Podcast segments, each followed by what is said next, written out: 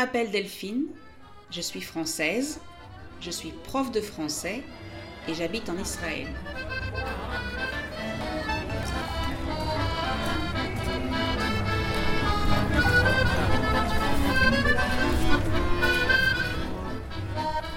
Je veux vous aider à parler mieux en français.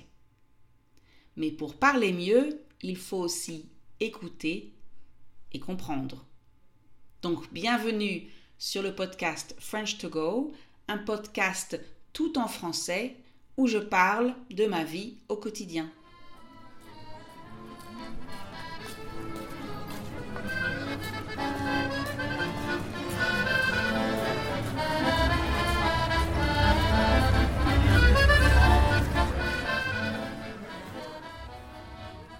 En septembre dernier, j'ai ouvert un nouveau cours de français pour débutants au Centre culturel pour le troisième âge de ma ville.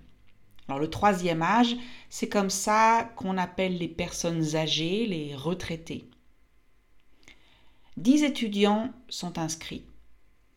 Je ne sais pas quel âge ils ont. À cet âge-là, on ne demande pas.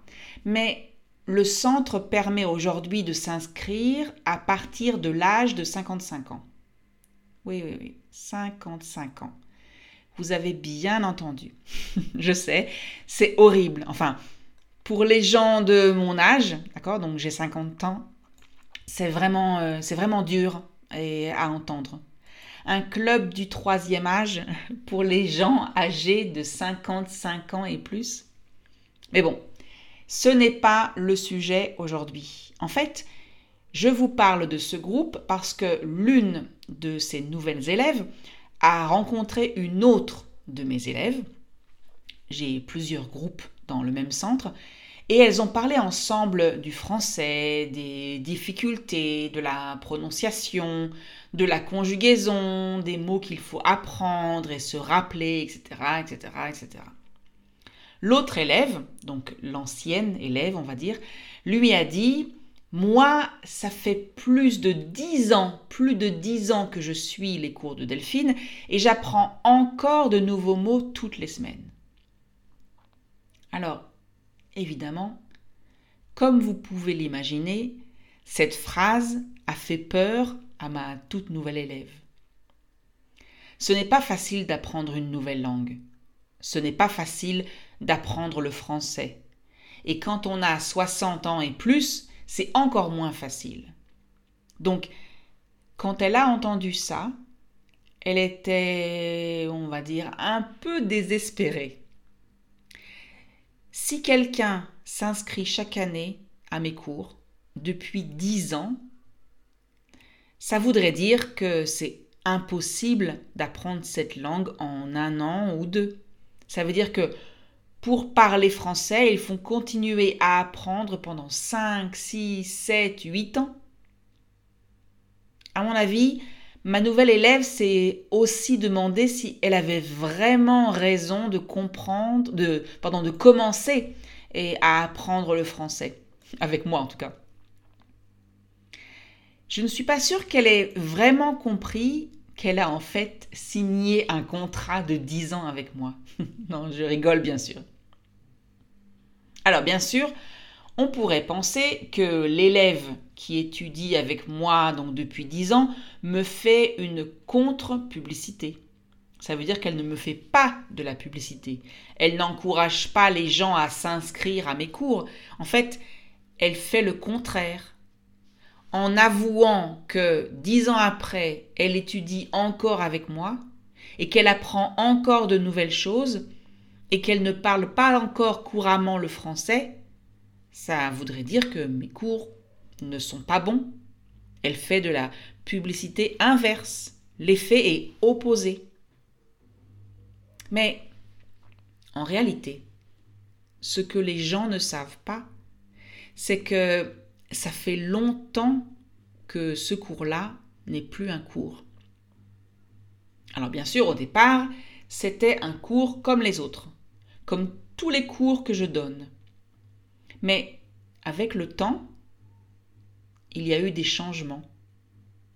D'abord, certains élèves ont arrêté, ils sont passés à autre chose, d'autres personnes ont rejoint ce groupe, et on apprend encore de la grammaire.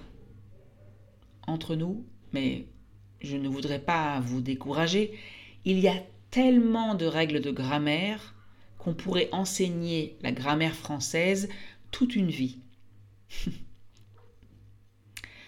ils apprennent encore de nouveaux mots et ils font encore des fautes.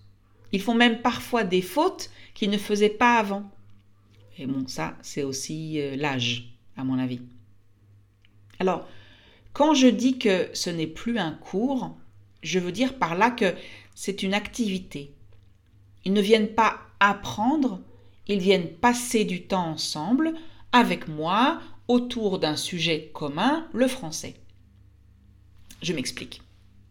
Tout d'abord, ils arrivent au centre culturel bien avant moi, au moins 30 minutes.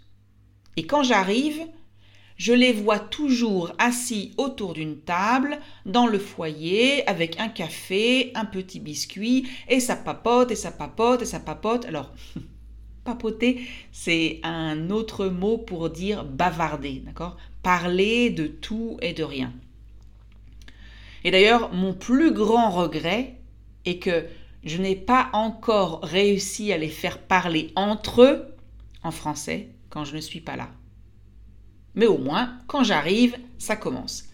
Bonjour Delphine, comment ça va? Bien, et vous? Un peu fatigué, mais ça va. Tu sais que David ne vient pas aujourd'hui, il est encore en randonnée. Les élèves de ce groupe se connaissent bien. Ils se voient tous les jeudis matins depuis des années. Ils connaissent les forces et les faiblesses de chacun. Ils savent ce qu'ils aiment faire pendant leur temps libre, ce qu'ils ne mangent pas, ce qu'ils mangent, leur opinion sur l'écologie, sur le shopping, sur la technologie. C'est logique. On parle de tous ces sujets depuis tant d'années. Chacun a donné son opinion, chacun a raconté une anecdote, chacun s'est confié sur un sujet très personnel. Tous les élèves de ce groupe s'apprécient beaucoup. Ils ne se voient pas en dehors du cours, ou rarement, mais cinq d'entre eux sont partis en voyage en France ensemble l'été dernier. Et moi, chaque semaine, depuis maintenant des années, je leur montre, enfin on regarde ensemble un reportage télé différent et on en discute. Je crois, au fond de moi, qu'ils en ont un peu marre d'entendre parler d'écologie, parce que ben, c'est le sujet que je préfère. Mais bon, ils ne me le diront pas. Et ils sont toujours prêts à discuter de tout et de rien, de sujets importants, mais aussi du quotidien. On évite juste la politique, parce que l'ambiance du groupe est bien trop importante à nos yeux pour gâcher ça en parlant de politique. On ne veut pas que nos différents politiques cassent l'ambiance. Alors pendant les cours, ils se rappellent tout d'un coup d'un mot qu'ils ont appris il y a trois mois, mais ils oublient aussi le mot qu'ils viennent d'apprendre il y a cinq minutes. ne l'oubliez pas, c'est quand même un club du troisième âge. La mémoire n'est pas ce qu'elle était. Ils s'énervent parfois quand ils font une faute stupide, comme ils le disent. Ah, mais je le savais, ça. Honnêtement, pour moi, ils n'apprennent plus rien. Même si eux pensent le contraire, quand ils découvrent encore un point de grammaire dont ils n'avaient jamais entendu parler. Non. Pour moi, ils ne sont plus là pour apprendre. Mais attention, hein, ce n'est pas négatif. Non, non, non. Pour moi, euh, ils sont en mode conservation. Ils conservent la langue. Ils veillent à ne pas oublier ce qu'ils savent. Ils pratiquent. Ils pratiquent la langue. Une fois par semaine et une petite heure à la maison pour les devoirs, une fois par semaine depuis 10 ans. Et entre nous, s'ils continuent à s'inscrire chaque année, ce n'est pas pour rien. Ils ne sont pas, ils ne sont pas masochistes, d'accord? Ça veut dire qu'ils ne viennent pas au cours pour se faire du mal, pour se dire ah, ça fait dix ans que tu apprends le français et tu ne parles pas encore couramment français, ça n'arrivera jamais. non, non, non. Ils ne sont pas masochistes. Ce n'est pas non plus parce qu'ils s'ennuient chez eux. En tout cas, je ne le pense pas. Ils disent tous et tout le temps qu'ils sont très occupés avec toutes les activités auxquelles ils sont inscrits.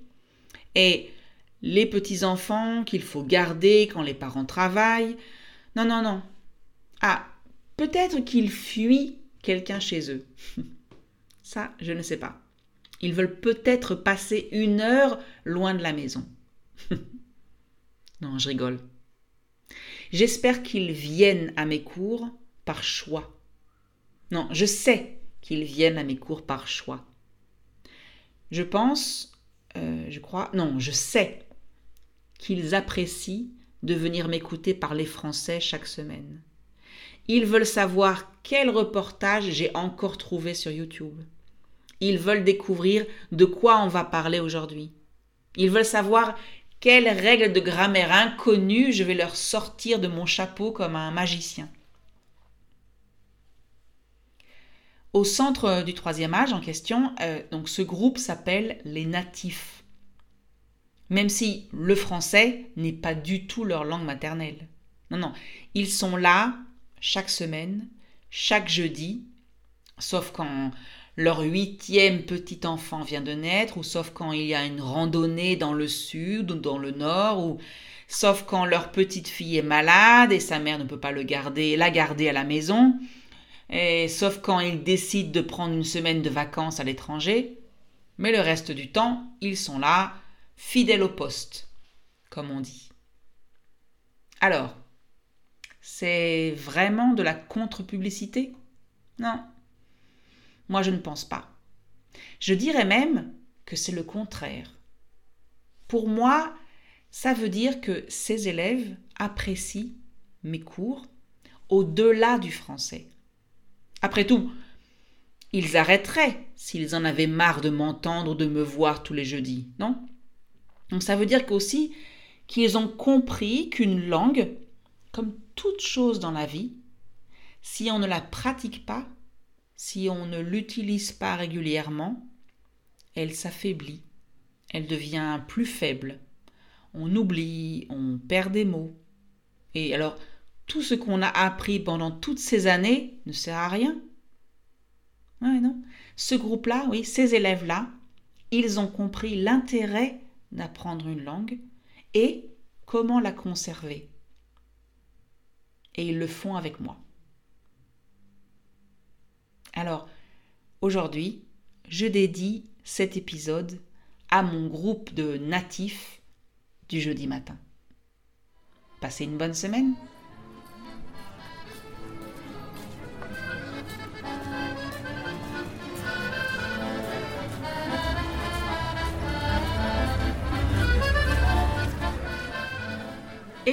C'est fini pour aujourd'hui. Si vous avez aimé cet épisode, merci de liker, laisser un commentaire et partager.